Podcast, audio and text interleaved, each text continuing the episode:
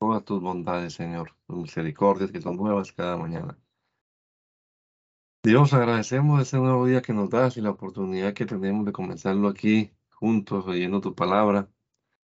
Ayúdanos, Señor, a entender lo que leemos y a ponerlo en práctica en nuestra vida. Lo rogamos, Señor, en tu nombre poderoso, Jesús. Amén. Amén. Lectura de la palabra de Dios, números capítulo número 12, en la versión conocida como la Reina Valera Contemporánea. Moisés tomó por mujer a una cusita, y por causa de ella María y Aarón murmuraron en contra de Moisés. Dijeron, ¿acaso el Señor ha hablado solo por medio de Moisés? ¿Acaso no ha hablado también por medio de nosotros? y el Señor lo oyó. Moisés era un hombre muy humilde. En toda la tierra no había nadie más humilde que él. El Señor llamó a Moisés, Aarón y María, y a los tres les ordenó ir al tabernáculo de reunión. Allí el Señor descendió en la columna de nube, se detuvo a la entrada del tabernáculo y llamó a Aarón y a María. Los dos acudieron. Y el Señor les dijo, escúchenme bien. Cuando haya entre ustedes profeta del Señor, yo me apareceré a él en una visión y le hablaré en sueños. Pero con mi siervo Moisés, que es fiel en toda mi casa, no lo hago así, sino que con él hablo cara a cara, claramente y sin misterios. Él puede ver mi apariencia. ¿Por qué se atreven a hablar mal de mi siervo Moisés? Entonces el Señor se encendió en ira contra ellos y se fue de allí. Y cuando la nube se apartó del tabernáculo, sucedió que María estaba tan blanca de lepra como la nieve. Al ver a Aarón que María estaba leprosa, le dijo a Moisés, Ay, Señor mío, no hagas caer sobre nosotros este pecado. Lo que hemos hecho es una locura. Hemos pecado pero no permitas que ella se quede ahora como los abortivos, que al nacer tienen ya medio consumida su carne. Entonces Moisés clamó al Señor y le dijo, Dios mío, te ruego que me sanes, que la sanes. Y el Señor le respondió, si su padre le hubiera escupido el rostro, ¿acaso no se quedaría avergonzada durante siete días? Pues déjenla siete días fuera del campamento y después de eso podrá volver a la congregación. Y así María fue expulsada del campamento durante siete días y el pueblo no siguió su marcha hasta que ella se reunió con ellos. Después de eso el pueblo partió de Hazerot para acampar en el desierto de Parán. El Señor habló con Moisés y le dijo, envía a algunos hombres para que exploren la tierra de Canaán la cual voy a dar a los hijos de Israel. De cada tribu de sus antepasados enviarán uno de sus hombres más importantes. Desde el desierto de Parán, Moisés envió a, todos aquellos hombres conforme a la palabra del Señor. Todos ellos eran gente de importancia entre los hijos de Israel. Estos son sus nombres. De la tribu de Rubén, Samúa, hijo de Sacud. De la tribu de Simeón, Zafat, hijo de Jorí de la tribu de Judá, Taleb hijo de Jefune, de la tribu de Isaacar, Egal, hijo de José, de la tribu de Efraín, Oseas, hijo de Nun, de la tribu de Benjamín, Palti, hijo de Rafú, o Palti, hijo de Rafú, de la tribu de Zabulón, Gadiel, hijo de Sodi, de Sodi, de la tribu de José, Gadi, hijo de Susi, de la tribu de Manasés,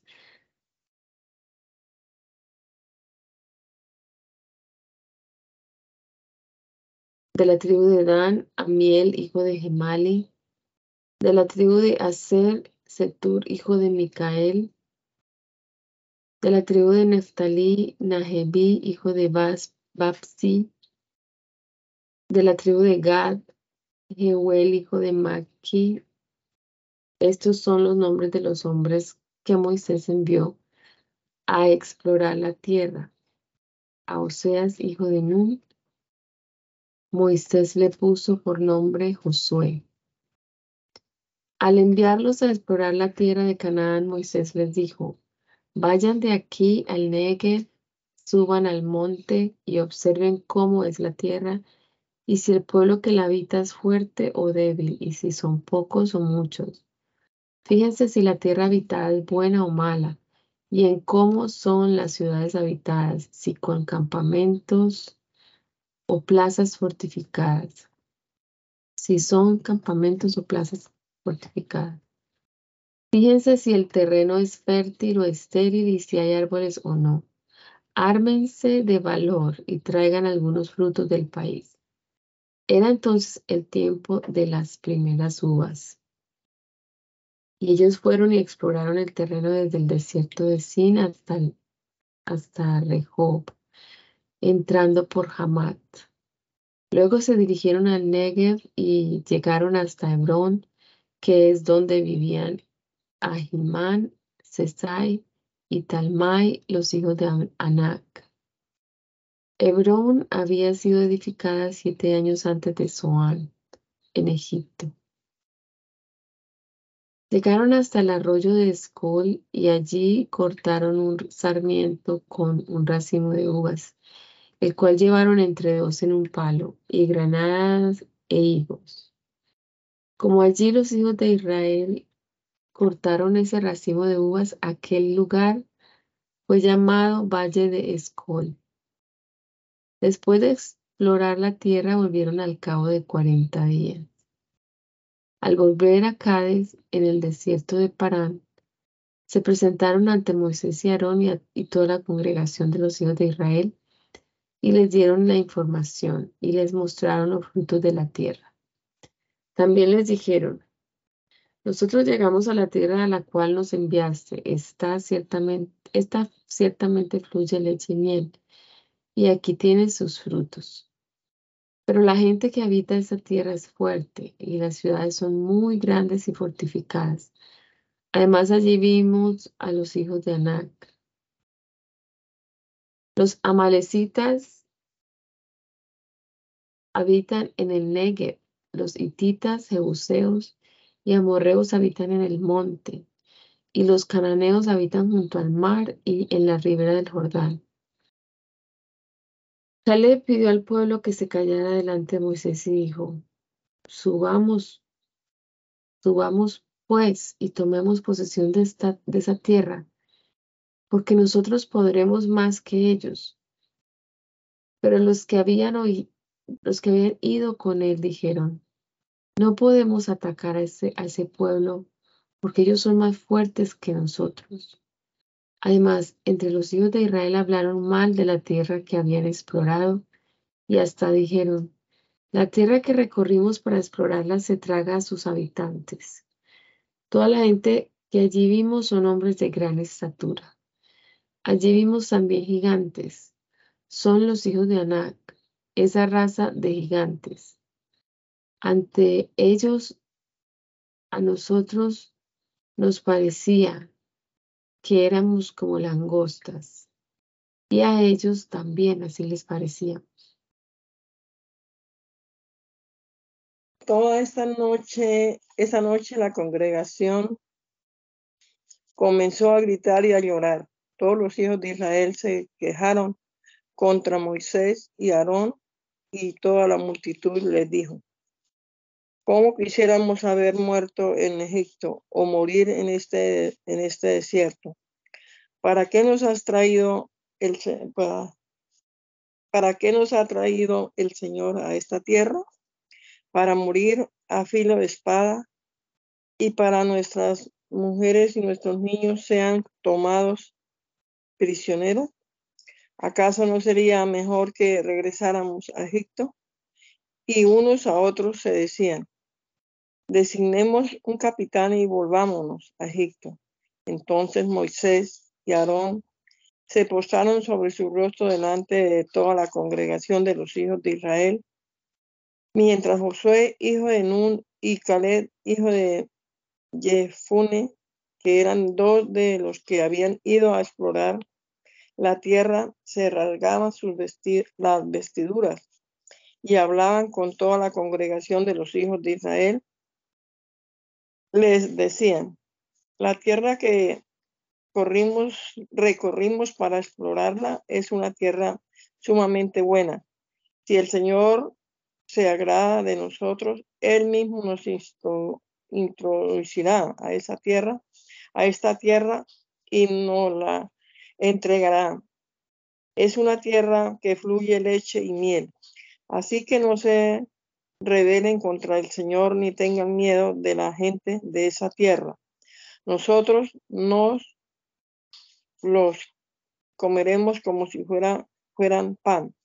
No les, no les tengan miedo, que el Dios que los protege se ha apartado de ellos y con nosotros está el Señor.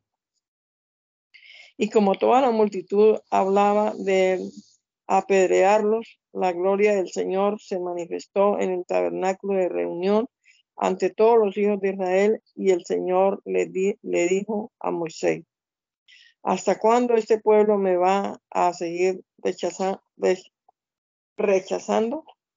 ¿Hasta cuándo no van a creerme a pesar de todas las señales que he hecho en medio de ellos?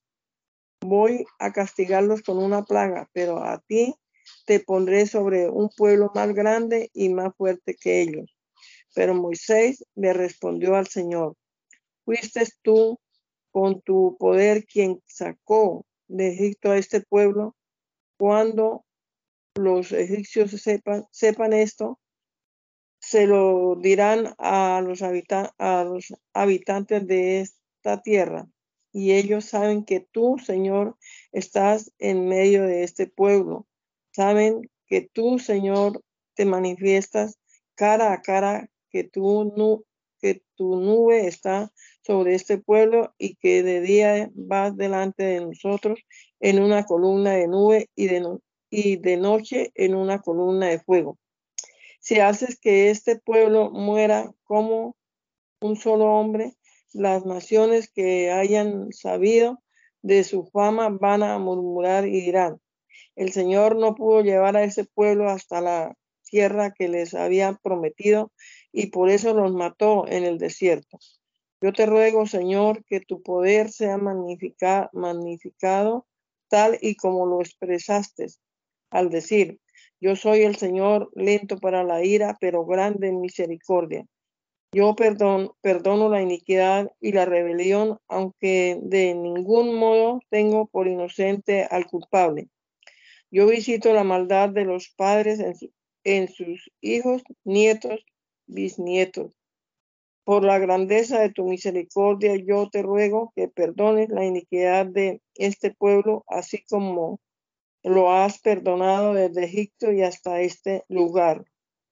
Entonces el Señor dijo, yo los he perdonado, tal y como has has pedido, pero tan cierto como que yo vivo y que mi gloria llena toda la tierra, ninguno de los que vieron mi gloria y las señales que hice en Egipto y en el desierto, los cuales ya me, me han puesto a prueba diez veces y, y no han querido obedecerme, llegará a ver la tierra que les prometí a sus padres. Ninguno de los que me han rechazado la verá. Solo a mi siervo Caleb lo llevaré a la tierra donde él entró. A él y a su descendencia les daré posesión de la tierra, porque en él hay otro espíritu, porque ha decidido seguirme. En cuanto a los amalecitas y cananeos que ahora habitan en el valle, vuelvan mañana y diríjanse al desierto en dirección del mar rojo. El Señor habló con Moisés y Adón y les dijo, ¿hasta cuándo oiréis las murmuraciones de, este, de esta depravada multitud contra mí? Ya he escuchado las protestas de los hijos de Israel y cómo se quejan de mí. Pues diles de mi parte, vivo yo que voy a hacer con ustedes lo mismo que ustedes me han dicho al oírlo, al oído. En esto, en este desierto quedarán tendidos los cadáveres de todos ustedes los mayores de veinte años que fueron contados, los cuales han murmurado contra mí. Ninguno de ustedes entrará en la tierra que bajo juramento prometí que les daría para que la habitaran. Solo entrarán Caleb, hijo de Jefune, y Josué, hijo de Nun, y a estos niños que ustedes dijeron que serían hechos prisioneros, yo los introduciré a la tierra que ustedes despreciaron y ellos la conocerán. En cuanto a ustedes, sus cuerpos quedarán tendidos en este desierto. Sus hijos andarán cuarenta años sin rumbo, fijo por el desierto, llevando a cuestas sus, sus rebeldías hasta que sus cuerpos sean consumidos en el desierto.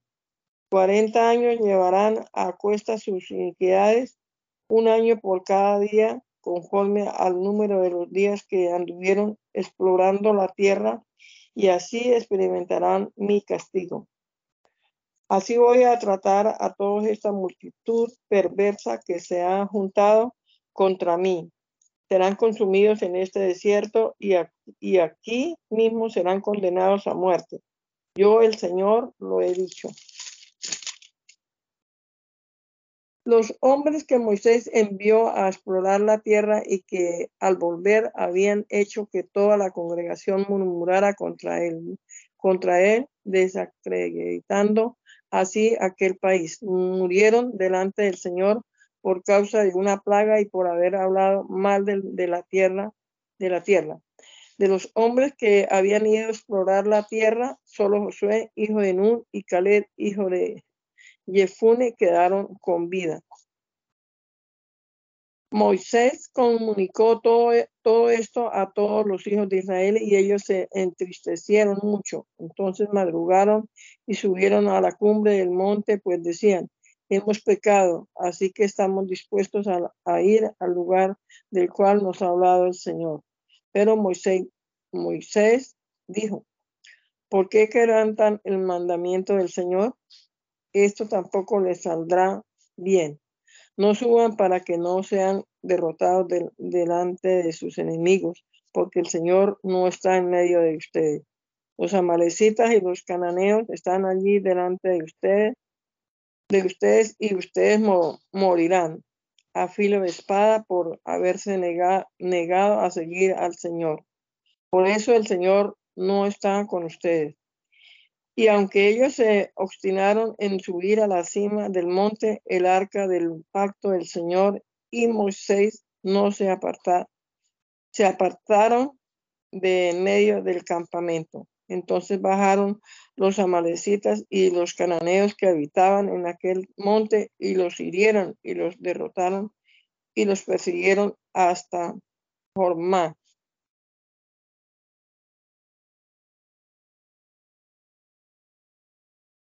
El Señor habló con Moisés y le dijo, habla con los hijos de Israel y diles, cuando ustedes hayan entrado en la tierra que yo, el Señor, les estoy dando para que habiten y me presenten ofrendas encendidas, holocaustos o sacrificios de vacas o de ovejas, ya sea como voto especial o voluntario, o para ofrecerme en su fiesta solemne o los gratos el que presente su ofrenda deberá ofrecer dos litros de flor de harina amasada con un litro de aceite.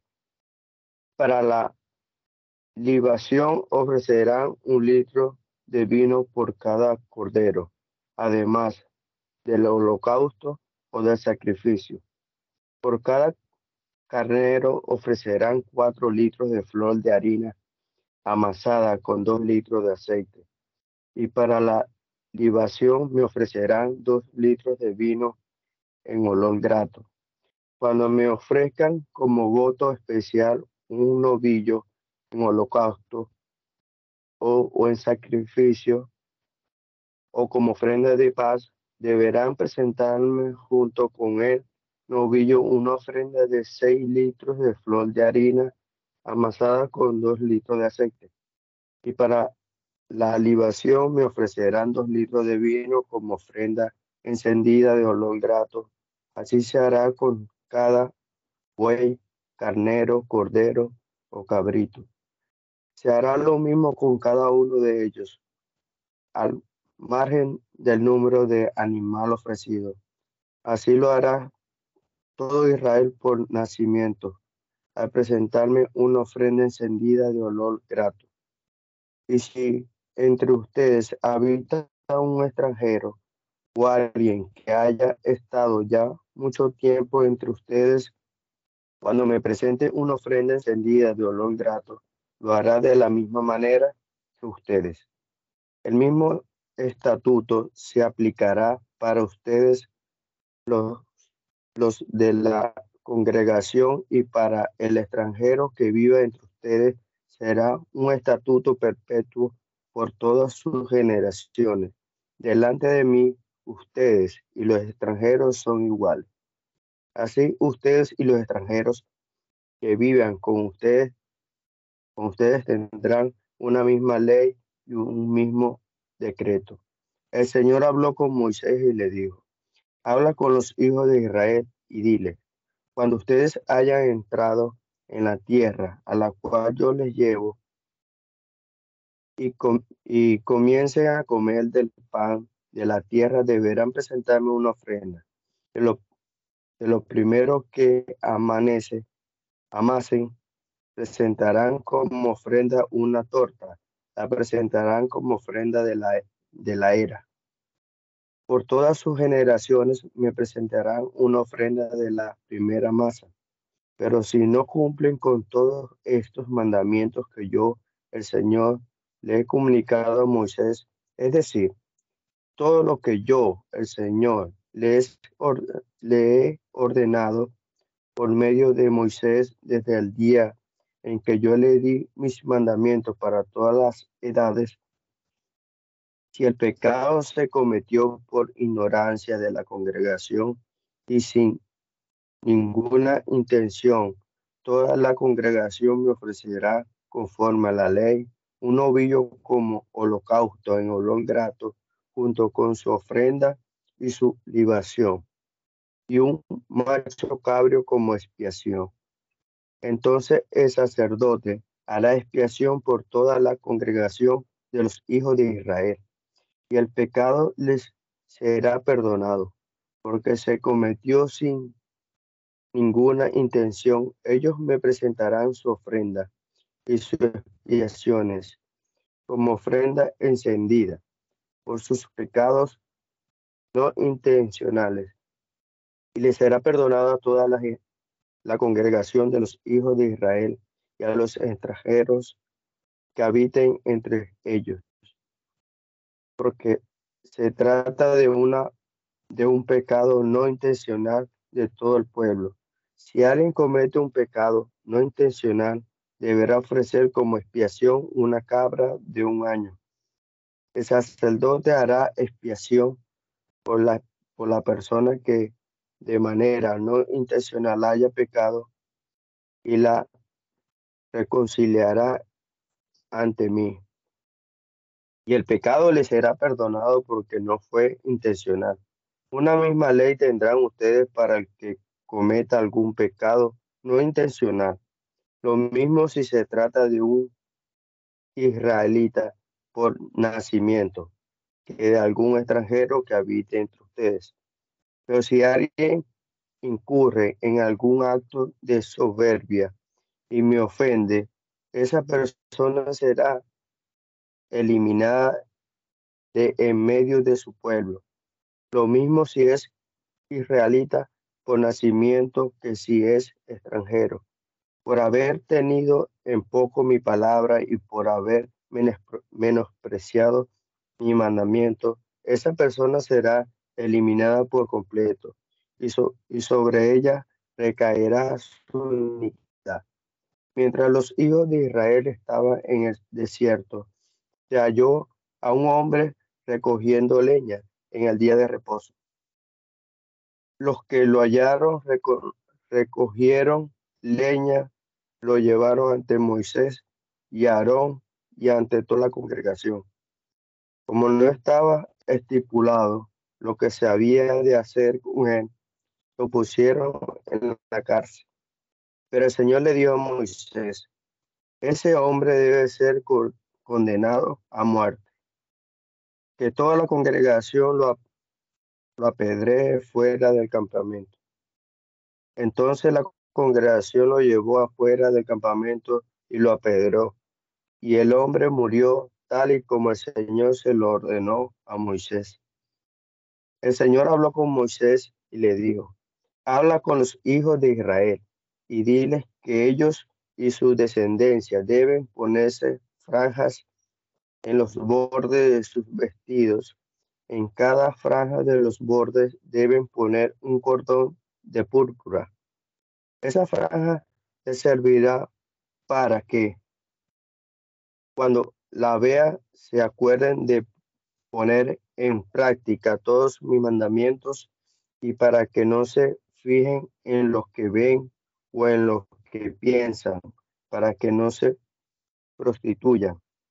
Les servirá para que se acuerden de todos mis mandamientos y los pongan en práctica y se consagren a mí, su Dios. Yo soy el Señor, su Dios. Yo los saqué de la tierra de Egipto para ser su Dios. Yo soy el Señor, su Dios junto con el levita Coré, hijo de Izar, hijo de Coat, los rubenitas Datán y Abirán, hijos de Leab, y On, hijo de Pelet, decidieron rebelarse contra Moisés. Acompañados de 250 israelitas importantes que eran miembros del consejo y contaban con buena fama, se juntaron contra Moisés y Aarón y les dijeron, ya estamos hartos de ustedes. Si todos en la congregación son gente consagrada al Señor, y si el Señor está en medio de ellos, ¿por qué ustedes se creen superiores a la congregación del Señor? Cuando Moisés oyó esto, se inclinó delante de ellos y le, dijo a Correr y a todos los que lo acompañaban, mañana el Señor dará a conocer quién es suyo y quién está consagrado a él, y a quien él escoja le dirá que se acerque a él. Lo que tú, Coré, y toda tu gente pueden hacer es tomar incensarios y poner fuego en ellos, Pongan también mañana incienso en ellos delante del Señor, y que sea el hombre consagrado al Señor aquel a quien el Señor escoja. Estoy harto de ustedes, levitas. A Coré Moisés le dijo, escúchenme, levitas. ¿Creen que es poca cosa que el Dios de Israel los haya apartado del resto de los israelitas y que los haya acercado a Él para que ministren en el servicio del tabernáculo del Señor y que estén delante de la congregación para ministrarle? Es poca cosa que te haya, es poca cosa que te haya acercado a ti y contigo a todos tus hermanos levitas. ¿Acaso andan también atrás del sacerdocio? Eres tú y es todo tu grupo los que están poniendo en contra del Señor, porque ¿quién es Aarón para que murmuren contra él? Entonces Moisés mandó a llamar a Datán y a Abirán, hijos de Leab, pero ellos respondieron, no vamos a ir. Tú no contento con habernos sacado de una tierra que destila leche y miel para hacernos morir en el desierto, ahora quieres también decirnos qué es lo que debemos hacer. Tú ni nos has llevado a la tierra que fluye en leche y miel, ni nos has dado terrenos y viñas. ¿Qué quieres? ¿Sacarle los ojos a esta gente? No vamos a ir. Esto le molestó mucho a Moisés, así que le dijo al Señor, no acepte su ofrenda. Yo ni siquiera un asno les he quitado, ni tampoco les he hecho ningún mal. Y a Coré le dijo, tú y todo tu grupo, y también Aarón, preséntense mañana delante del Señor. Tomen cada uno de ustedes su incensario, pongan incienso en ellos y acérquese cada uno de ustedes al Señor con, su incensario. Con tu incensario y el de Aarón serán 250 incensarios. Cada uno de ellos tomó su incensario, puso fuego en él, le echó incienso y junto con Moisés y Aarón se puso a la entrada del tabernáculo de reunión. Cuando ya Corea había hecho que toda la congregación se juntara contra ellos, a la entrada del tabernáculo de reunión, la gloria del Señor se manifestó a toda la congregación. Y entonces el Señor les dijo a Moisés y Aarón, apártense de esa congregación, que ahora mismo voy a consumirlos. Ellos se postraron sobre sus rostros y dijeron, Dios, Dios de los espíritus de toda la humanidad, ¿Por qué te enojas contra toda la congregación? Si fue un solo hombre el que pecó. Entonces el Señor le dijo a Moisés, habla con la congregación y diles que se alejen de la tienda de Coré, Tatán y Abiram y de sus alrededores. Entonces Moisés se levantó y fue a hablar con Datán y Abiram y los ancianos de Israel lo siguieron. Y Moisés le dijo a la congregación, apártense de las tiendas de estos malvados y no toquen nada que les pertenezca, para que no mueran por todos sus pecados. La gente se apartó de las tiendas de Coré, Datán y Abirán y de sus alrededores, y Datán y Abirán salieron y se pusieron a la entrada de sus tiendas, junto con sus mujeres y todos sus hijos. Entonces Moisés dijo, con esto sabrán que el Señor me ha enviado a hacer todo esto, y que no lo hago por mi propia voluntad. Si cuando estos hombres sean visitados, mueren como mueren todos los hombres, eso querrá decir que el Señor no me envió. Pero si el Señor hace algo diferente y la tierra se abre y se los traga vivos y bajan al sepulcro junto con todas sus cosas, entonces ustedes sabrán que estos hombres ofendieron, al Señor. Y en cuanto Moisés terminó de decir todo esto, la tierra se abrió debajo de sus pies. Se abrió la tierra y se los tragó, a ellos y a sus casas, y a toda la gente de Coré, junto con todos sus bienes. Cayeron vivos al sepulcro, con todo lo que tenían, y la tierra los cubrió. Así perecieron en medio de la congregación. Al oír sus gritos, todos los israelitas que estaban a su alrededor huyeron, pues decían, no nos vaya a tragar también la tierra. Además de la presencia del Señor salió fuego y consumió a los 250 hombres que ofrecían el incienso. Entonces el Señor habló con Moisés y les dijo, dile a Eleazar, el hijo del sacerdote Aarón, que saque los incensarios de en medio del fuego y que esparza las brasas, porque los incensarios ya han quedado santificados. Que pase los incensarios de esta gente que pecó contra sí misma y que haga, que saque los incensarios de esa gente que pecó contra sí misma y que haga con ellos unas, unas planchas para recubrir el altar los incensarios están ahora santificados, pues fueron presentados delante de mí y serán una señal a los hijos de Israel. El sacerdote Eleazar tomó los incensarios de bronce que habían ofrecido los que fueron consumidos por el fuego y mandó fundirlos para recubrir el altar, para que los hijos de Israel recordaran que nadie que no sea de la descendencia de Aarón puede acercarse y ofrecer incienso delante del Señor, pues le pasará lo mismo que a Coré y a su grupo tal y como el Señor lo dijo por medio de Moisés. Al día siguiente toda la congregación de los hijos de Israel murmuró contra Moisés y Aarón y dijo, ustedes han dado muerte al pueblo del Señor. Pero sucedió que al juntarse la congregación contra Moisés y Aarón, todos miraron hacia el tabernáculo de reunión y la novia lo había cubierto y se manifestó la gloria del Señor. Entonces Moisés y Aarón se presentaron ante el tabernáculo de reunión y el Señor le dijo a Moisés, Apártense de esta congregación que ahora mismo voy a consumirlos. Ellos se postraron sobre sus rostros. Pero Moisés le dijo a Aarón, toma el incensario, echa fuego del altar en él y también incienso, y ven seguida a la congregación y haz expiación por ellos, porque de la presencia del Señor ha salido su furor. La mortandad ha comenzado. Aarón tomó el incensario y le puso incienso, y tal y como Moisés se lo pidió, y corrió a mezclarse entre la congregación para hacer expiación por ellos, pues ya la mortandad entre el pueblo había comenzado. Al interponerse entre los muertos y los vivos cesó la mortandad. Sin embargo, los que murieron a causa de aquella mortandad fueron 14.700, sin contar los que murieron por la rebelión de Coré. Una vez que la mortandad cesó, Aarón volvió a la puerta del tabernáculo de reunión donde estaba Moisés. El Señor habló con Moisés y le dijo, habla con los hijos de Israel y pidas que cada uno de sus jefes tribales te traigan una vara, es decir, una vara por cada cabeza de tribu, conforme a la familia de sus antepasados, o sea, doce varas. En cada vara escribirás el nombre de cada uno de ellos, y en la vara de Leví escribirás el nombre de Aarón, pues cada jefe de familia y de sus antepasados debe tener una vara. Pondrán las varas en el tabernáculo de reunión delante del testimonio, que es donde yo me manifestaré a ustedes. La vara de aquel a quien yo escoja florecerá. Y así pondré fin a las quejas y murmuraciones de los hijos de Israel contra ustedes. Moisés habló con los hijos de Israel y todos sus jefes le dieron varas. Cada príncipe le dio una vara por las familias de sus antepasados, en total doce varas. Entre las varas de ellos estaba la vara de Aarón. Moisés puso las varas en el tabernáculo del testimonio delante del Señor y sucedió que al día siguiente, cuando Moisés volvió al tabernáculo del testimonio, la vara de Aarón de la familia de Levi había retoñado y florecido y tenía renuevos y había producido almendras. Moisés quitó entonces de la presencia del Señor todas las varas y se las llevó a todos los hijos de Israel para que las vieran y para que cada uno tomara la suya. Pero el Señor le dijo a Moisés, vuelve a poner la vara de Aarón delante del testimonio. Ordena que se guarde como señala a los hijos rebeldes.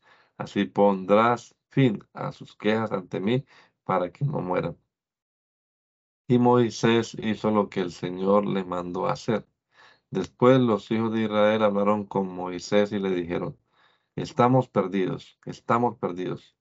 Ya podemos darnos por muertos. Sin duda cualquiera que se acerque al tabernáculo del Señor morirá. ¿Acaso todos vamos a morir?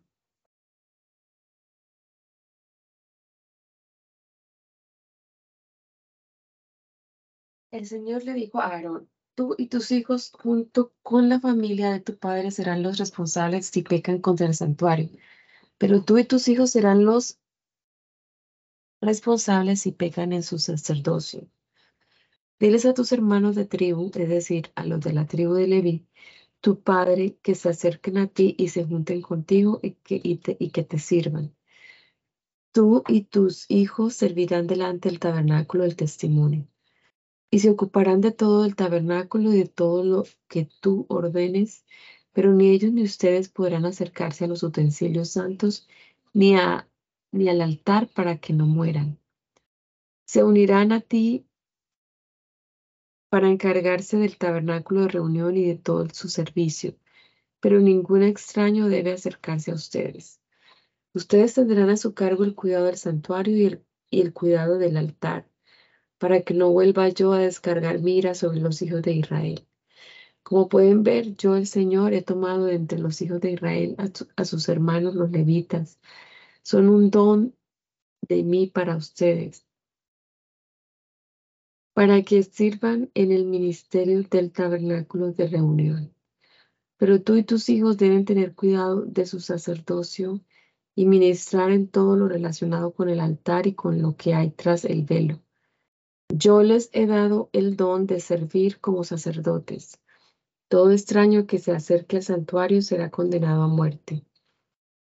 El Señor le dijo también a Aarón, toma en cuenta que yo te he puesto a cargo de mis ofrendas. Por haber sido ungidos como sacerdotes a ti y a tus hijos les he dado como estatuto perpetuo todo lo que los hijos de Israel me consagren. De las ofrendas que ellos me consagren serán para ti todas las ofrendas que no sean quemadas, todas las ofrendas de expiación por su pecado y las de expiación por sus culpas. Tú y tus hijos deberán considerar todo esto como ofrendas muy santas y deberán comerlas en el santuario. Todo varón entre ustedes podrá comerlas y deberá y deberá considerarlas ofrendas santas. De las ofrendas de los israelitas, tuyas serán también las ofrendas elevadas y todas las ofrendas mecidas. Yo se las he dado a ti y a tus hijos y a tus hijas como estatuto perpetuo. Todos los de tu familia podrán comerlas si están purificados.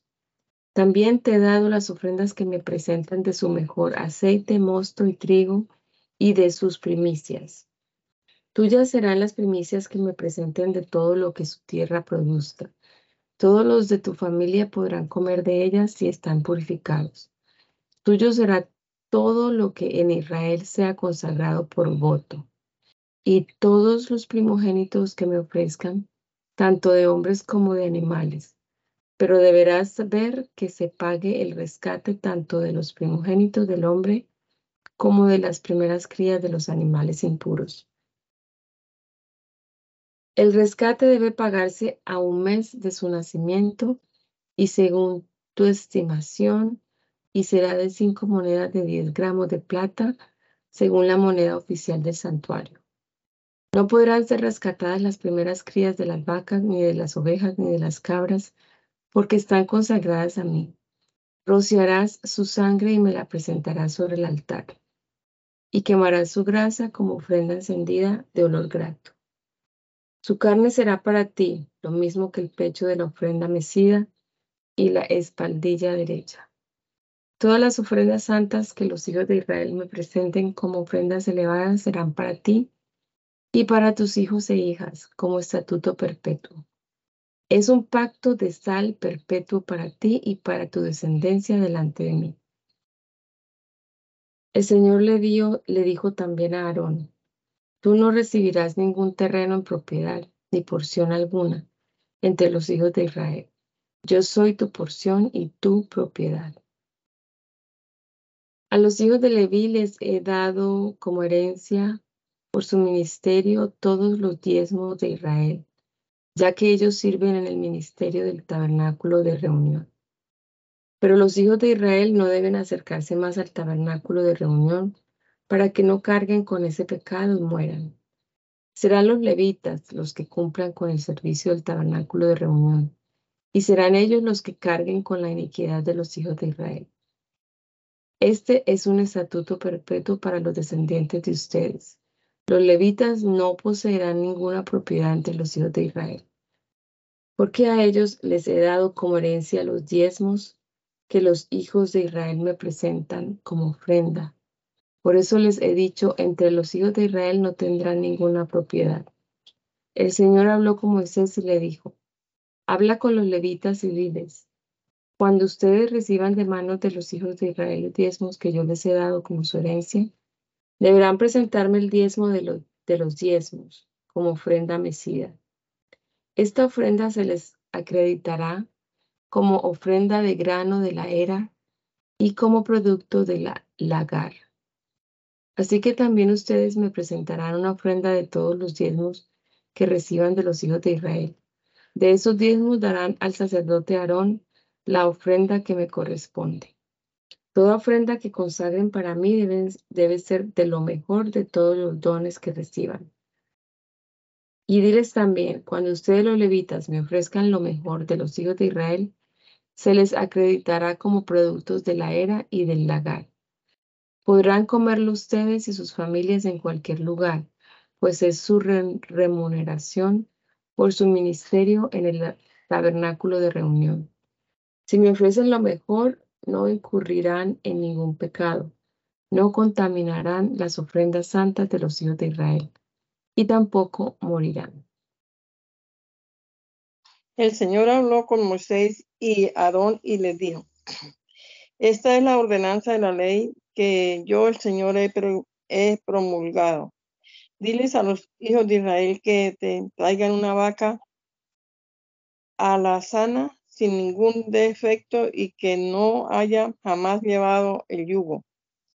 Que se le que se la entreguen al sacerdote Eleazar y que él la saque del campamento y ordene que sean sea degollada en su presencia. El sacerdote Eleazar tomará con su dedo un poco de, de la sangre y la rociará siete veces hacia la parte delantera del tabernáculo de reunión y luego ordenará que la vaca sea quemada ante sus ojos junto con su cuero, su carne, su sangre y, su estiércol. Después de eso, el sacerdote tomará madera de cedro, hisopo, hisopo, hisopo y escarlata y los echará al fuego en que arde la vaca. Luego el sacerdote lavará con agua sus vestidos y se lavará él mismo, después de lo, cual podrá entrar en el, en el campamento, aunque será impuro hasta el anochecer. De igual manera, el que haya quemado la vaca lavará con agua sus vestidos y se lavará él mismo y será limpio y será impuro hasta el anochecer. Alguien que esté limpio recogerá las cenizas de la vaca y las echará en algún lugar limpio y fuera del campamento donde la congregación de los hijos de Israel las guardará, las guardará para el agua de purificación. Se trata de una expiación. Entonces el que haya recogido las cenizas de la vaca lavará sus vestidos y será impuro hasta el anochecer. Este será un estatuto perfecto para los hijos de Israel y para los extranjeros que habiten entre ellos. El que toque algún cadáver quedará impuro siete, siete días. Al tercer día se purificará con esa agua, con esa agua y el séptimo día quedará limpio. Pero si al tercer día no se purifica, entonces no será limpio el séptimo día. Todo el que toque algún cadáver y no se purifique contamina el tabernáculo del Señor. Será eliminado de Israel porque el agua que de la purificación no fue rociada sobre él. Será impuro sobre él, quedará la impureza. Esta es la ley para, para cuando alguien muera en la, en la tienda. Cualquiera que entre en la tienda y todo el que esté en ella será, será impuro siete días. Toda vasija abierta cuya tapa se no esté bien ajustada será impura. Todo el que toque a quien haya muerto en batalla y quede tendido en el campo o algún cadáver o hueso humano o sepulcro será impuro siete días. Para el impuro mm, se tomará un poco de la ceniza de la vaca quemada en expiación, se echará sobre ella, sobre ella agua corriente en un recipiente.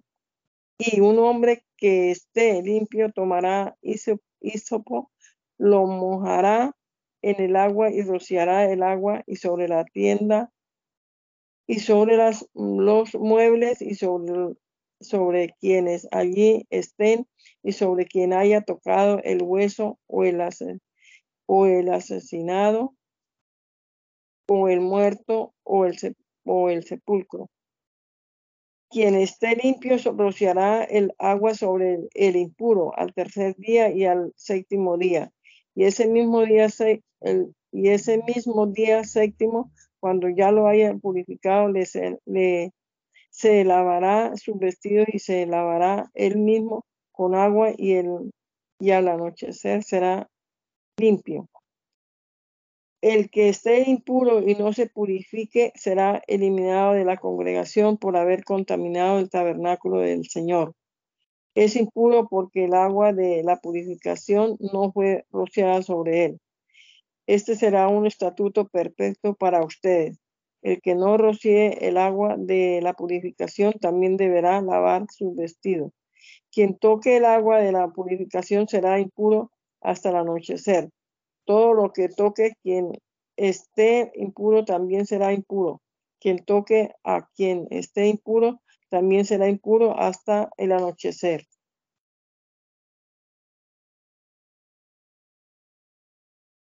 Toda la congregación de los hijos de Israel llegó al desierto de Sin el mes primero y acampó en Cádiz. Allí murió María y allí fue sepultada. Pero la congregación se puso en contra de Moisés y Aarón por y Aarón porque no había agua. Y todos hablaron contra Moisés, contra Moisés y dijeron, ¿Cómo quisiera haberme muerto cuando murieron nuestros hermanos delante del Señor? ¿Para qué trajiste a, los, a la congregación del Señor a este desierto? Para que muramos aquí nosotros y nuestras bestias. ¿Por qué no nos sacaste de Egipto y nos trajiste a un lugar tan horrible? La tierra no es cultivable y no hay higueras, ni viñas, ni granadas, ni, ni siquiera hay agua para beber. Moisés y Aarón se apartaron de la congregación y se dirigieron a la entrada del tabernáculo de reunión. Allí se postraron sobre sus rostros y la gloria del Señor se manifestó sobre ellos. Y el Señor habló con Moisés y le dijo, toma la vara y tú y tu hermano Aarón, una a la congregación. Y a la vista de todos ellos, díganle a la peña que le dé agua, y así sacarás agua de la peña y le darás de beber a la congregación y a sus bestias. Moisés tomó la vara que estaba delante del Señor e hizo lo que el Señor le ordenó. Moisés y Aarón reunieron a la congregación delante de la peña y Moisés le dijo, Óigame ahora, rebeldes, ¿acaso tendremos que sacar agua de, de esta peña? Y dicho esto, levantó su mano y con su vara golpeó la peña dos veces. Al instante brotó agua en abundancia y bebieron la congregación y sus bestias. Pero el Señor le dijo a Moisés y Aarón, puesto que ustedes no creyeron en mí y me santificaron delante de los hijos de Israel, no llevarán a esta congregación a la tierra que les he dado. Estas son las llamadas aguas de la resilla, rencilla, pues por ella contendieron los hijos de Israel con el Señor y él se santificó en ellos. Desde Cades, Moisés envió embajadores al rey de Edom para que le dijera, Israel, tu hermano, te envía este mensaje. Tú bien Tú bien sabes todas las vicisitudes que hemos afrontado y como nuestros padres emigraron a Egipto y luego estuvimos en Egipto mucho tiempo y los egipcios nos maltrataron lo mismo que a nuestros padres, pero clamaron, clamamos al Señor y él oyó nuestra voz y envió un ángel para que nos sacara de Egipto. Y aquí nos tiene, aquí nos tiene. Estamos en Cádiz, ciudad cercana a tus, a, a tus fronteras. Te rogamos que nos deje pasar por tu tierra. No pasaremos por ningún campo de cultivo, ni por ninguna viña, ni beberemos agua de tus pozos. Iremos por el camino principal sin apartarnos ni a, ni a la derecha ni a la izquierda hasta que hayamos cruzado tu territorio. Peredón le respondió, por mi país no pasará, pues de lo contrario saldré armado contra ti. Los hijos de Israel contestaron, iremos por el camino principal, si acaso nuestro ganado y nuestro y nosotros nuestro ganado y nosotros beberemos de tus aguas. Te pagaremos por ella. Solo te pedimos que nos deje pasar a pies. Pero Edom respondió, no pasarás. Y salió Edom contra Israel al frente de un ejército bien armado. Y como Edom no dejó pasar a Israel por su territorio, Israel tomó otro camino. Toda aquella congregación de los hijos de Israel partió de Cádiz y llegó al monte Or. Allí en el monte Or, en la frontera con la tierra de Edom, el Señor habló con Moisés y Aarón y les dijo, puesto que en las aguas de la rencilla ustedes se rebelaron contra mí, contra mi mandamiento, Aarón no entrará en la tierra que yo voy a darles a los hijos de Israel, sino que irá a reunirse con sus antepasados. Toma a Aarón y a su hijo Eleazar y ordénales que suban al monte Or. Allí despojarás a Aarón de sus vestiduras y con ellas vestirás a Eleazar su hijo, porque Aarón morirá allí e irá a reunirse con sus antepasados. Moisés hizo lo que el Señor le ordenó y los tres subieron al monte Or, a la vista de toda la congregación. Allí Moisés despojó a Aarón de sus vestiduras y con ella vistió a Eleazar su hijo. Y Aarón murió allí en la cumbre del monte. Y Moisés y Eleazar descendieron después. Y cuando toda la congregación vio que Aarón había muerto, toda la familia de Israel lloraron su muerte durante treinta días.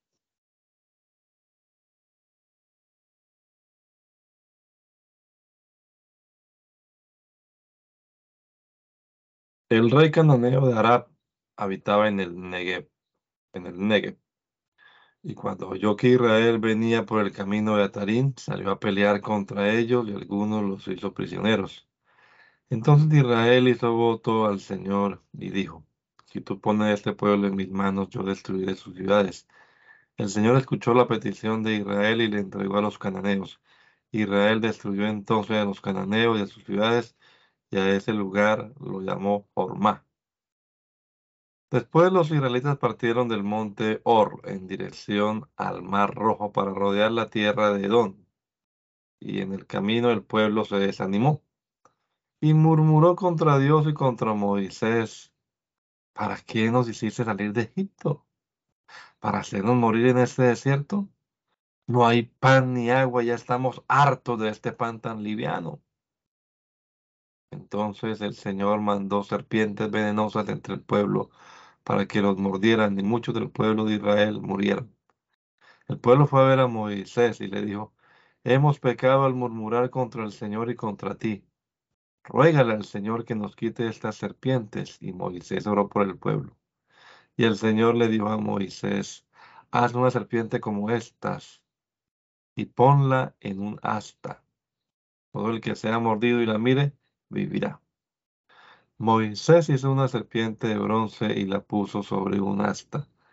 Y cuando alguna serpiente mordía a alguien, si miraba a la serpiente de bronce, seguía con vida. Los hijos de Israel partieron de allí y acamparon en Obot. Al partir de Obot, acamparon en Ille Abarim, en el desierto que está enfrente de Moab, por donde sale el sol. Al partir de allí acamparon en el valle de Serep.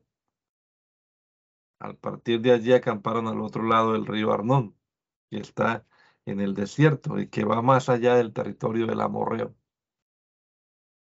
Este río Arnón es el límite entre los moabitas y los amorreos. Por esto, en el libro de la batalla del Señor puede leerse lo que hizo en el Mar Rojo y en los arroyos de Arnón y en las corrientes de los arroyos que van para Ar y se detiene en los límites de Moab. De allí siguieron hasta Ver, es decir, el pozo donde el Señor le dijo a Moisés, reúne al pueblo que voy a darles agua. Israel entonó allí este cántico. Canta, pozo, deja fluir el agua. Los grandes señores cavaron este pozo, con sus cetros lo cavaron los nobles y los príncipes del pueblo. Del desierto se dirigieron a Matana, de Matana a Nahaliel, de Nahaliel a Bamot, de Bamot al valle que está en los campos de Moab y a la cumbre del Pisga, que mira hacia el desierto. Israel envió embajadores a Sihón, el rey de los amorreos, para decirle, voy a pasar por tu tierra. No iremos por los sembrados, ni por las viñas, ni beberemos agua de tus pozos. Iremos por el camino principal hasta salir de tu territorio. Pero Sihón no permitió que Israel pasara por su territorio, sino que juntó a todo su ejército y salió al desierto para pelear contra Israel. Al llegar a Yaás, Israel miró a Sihón hirió a Sijón a filo de espada y se posesionó de su tierra desde Arnón hasta Jabob y hasta los hijos de Amón, porque la frontera de los hijos de Amón era fuerte. Israel se apoderó de todas estas ciudades y habitó en todas las ciudades de los amorreos y en Hezbón y en todas sus aldeas. Hezbón era la ciudad de Sijón, el rey de los amorreos, que antes había tenido guerra con el rey de Moab y se había apoderado de toda la tierra hasta Arnón. Por eso dicen los proverbistas, vengan todos a Hezbón, que vuelvan a levantarse la ciudad de Sijón. Porque de Hezbón salió fuego, de la ciudad de Sijón salieron llamas que consumieron las ciudades de Moab y las señoriales alturas de Arnón. ¡Ay de ti, Moab! Quedaste destruido, pueblo de Quemos. Tus hijos fueron puestos en fuga y tus hijas fueron hechas cautivas. El rey, del rey Sijón de los amorreos. Pero nosotros devastamos su reino. Hezbón quedó en ruinas hasta Dibón, pues la destruimos hasta Nofa y Medeba. Fue así como Israel llegó a habitar la tierra de los amorreos. Además, Moisés mandó exploradores a Hazer y se apoderaron de sus aldeas y desalojaron a los amorreos. Cuando volvieron lo hicieron por el camino de Basán, pero Og, el rey de Basán, salió con todo su ejército a combatirlos y pelearon en Edrei. Entonces el Señor le dijo a Moisés, no tengas miedo, porque a él y a todo su pueblo yo los pondré en tus manos, lo mismo que a su tierra, y harás con él lo mismo que hiciste con Sijón, el rey amorreo que habitaba en Hezbón.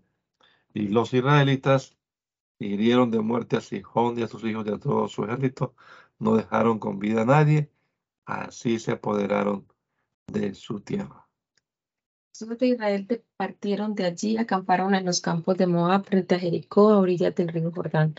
Y cuando Balac, hijo de Zippor, se dio cuenta de todo lo que Israel había hecho con los amorreos, él y todos los moabitas tuvieron mucho miedo del pueblo de Israel, pues eran una gran multitud. Fue tanta la angustia de los moabitas que les dijeron a los ancianos de Madián, esta gente va a acabar con todos nuestros contornos, del mismo modo que el buey acaba con la grama del campo. Balac, hijo de Zippor, era entonces el rey de Moab. Así que mandó llamar a Balaam, hijo de Beor, que estaba en Petor, junto al río, en el territorio de los hijos de su pueblo. Los mensajeros le dijeron, de Egipto ha salido un pueblo que cubre la faz de la tierra y que ha venido a plantarse delante de mí. Yo sé que a quien tú bendices es bendecido y que a quien tú maldices es maldecido. Por eso te ruego que vengas y lo maldigas por mí, porque es un pueblo más fuerte que yo. Tal vez logre yo herirlo y echarlo fuera de mi tierra. Los ancianos de Moab y de Madián fueron a ver a Balaam. Con los regalos de adivinación en la mano, le dieron el mensaje que le enviaba Balaam. Y Balaam les dijo, descansen aquí esta noche que yo les daré la respuesta que el Señor me comunique. Y los príncipes de Moab se quedaron con Balaam. Pero Dios vino y le dijo a Balaam, ¿quiénes son estos hombres que están contigo?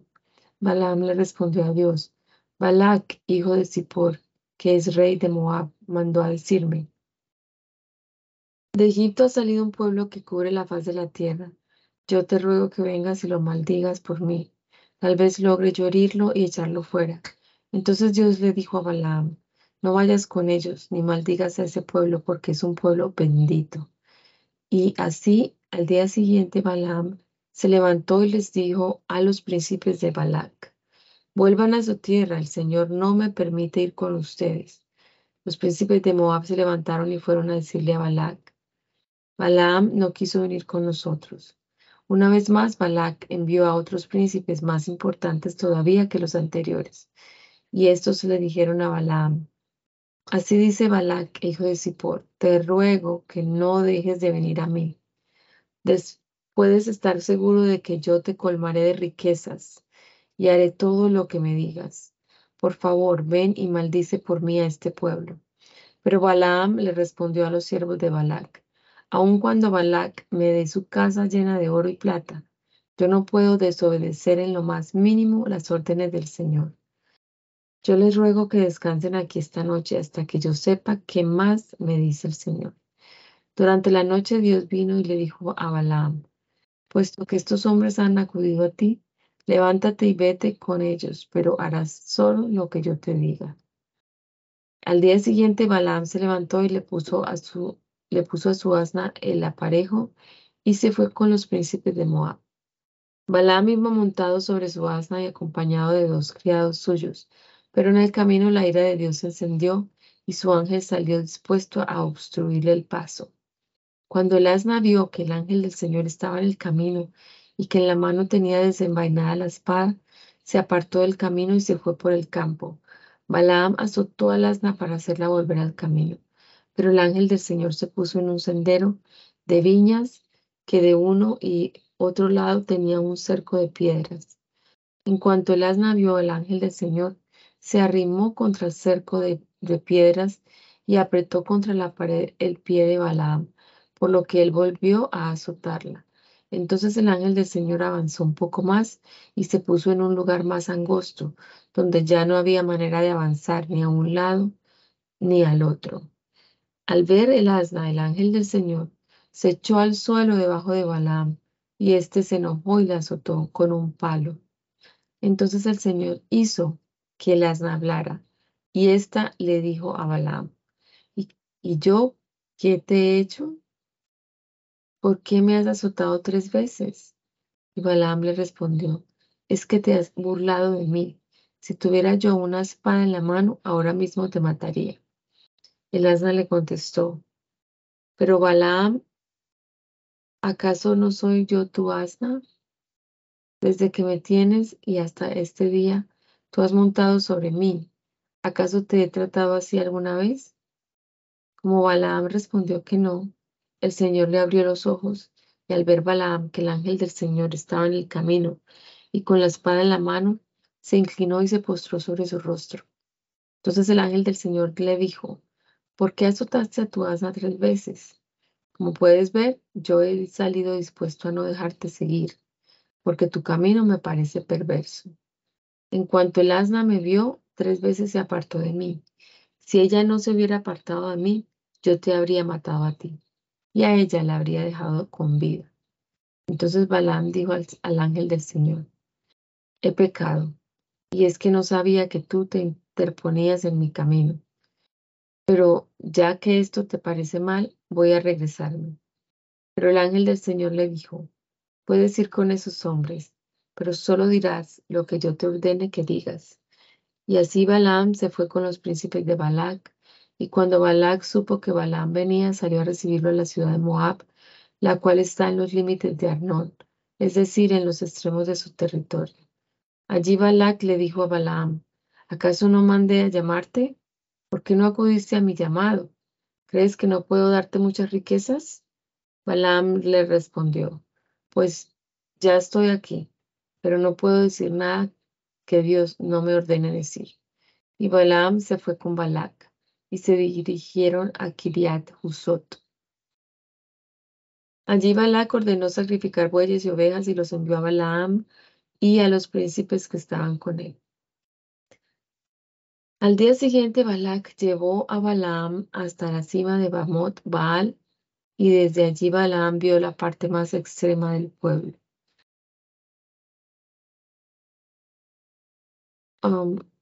Para orar, suegra.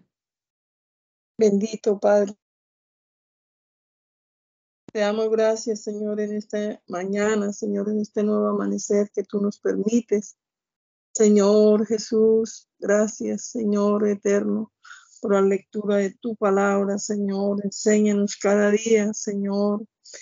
Oh Dios, danos sabiduría de tu palabra, Señor de los cielos. Guíanos, Señor, por tu camino. Guárdanos, Señor, en este día, Señor, te lo ruego. Señor, tu presencia sea con nosotros, Señor. Guárdanos, Señor, de los peligros que nos acechan cada día. Dios mío, guarda nuestras familias, Señor. Te lo ruego, Señor, tu dirección y tu presencia esté con nosotros siempre, Señor Jesús. Gracias, mi Dios, gracias, mi Señor Jesús, por esta nueva mañana, Señor eterno. Gracias, Dios. Amén, amén, Señor.